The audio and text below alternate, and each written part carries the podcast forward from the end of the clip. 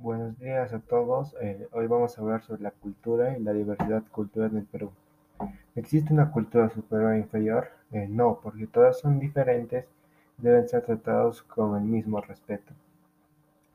¿Por qué es necesario conocer nuestras tradiciones? Son necesarias porque hacen conocer sobre nuestra identidad, tradiciones y por estar orgulloso de ellas. ¿Por qué es necesario preservarlas? Eh, son necesarias preservarlas porque es como preservar nuestra identidad como nuestra identidad como ciudadanos.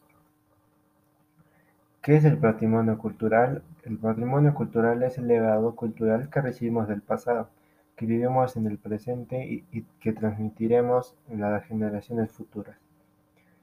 ¿Por qué es necesario preservarlo? Eh, porque el patrimonio cultural representa todos los legados que, nos han dejado los antepasados y debemos seguir transmitiéndolos para que todos puedan conocerlo. ¿Crees que es positivo que nuestro país sea tan diverso? Eh, sí, porque es un país diverso, es muy especial ya que tiene, ya que muchos otros países desean tener eh, las riquezas que tiene nuestro país, como por ejemplo la danza, la comida, la flora, la fauna, etc. Por eso es muy importante preservarla. ¿Cuál es la, actitud de un peruano frente a otra cultura?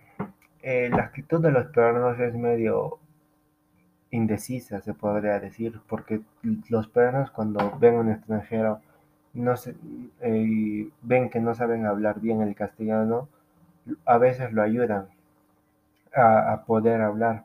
En cambio, si un peruano se encuentra con una persona que habla quechua, aymara u otro idioma desconocido, estos se burlan o se ríen al no saber que habla bien el, idioma. Eh, según una noticia, esto es gracias a una noticia que vi sobre la discriminación lingüística. Eh, investiga sobre una lengua, danza, tradición o costumbre del Perú. Primero, he investigado dos danzas. Eh, la primera es la danza del buriti. Según lo que he podido investigar, esta danza es de la selva, eh, no solo por sus movimientos hipnotizadores.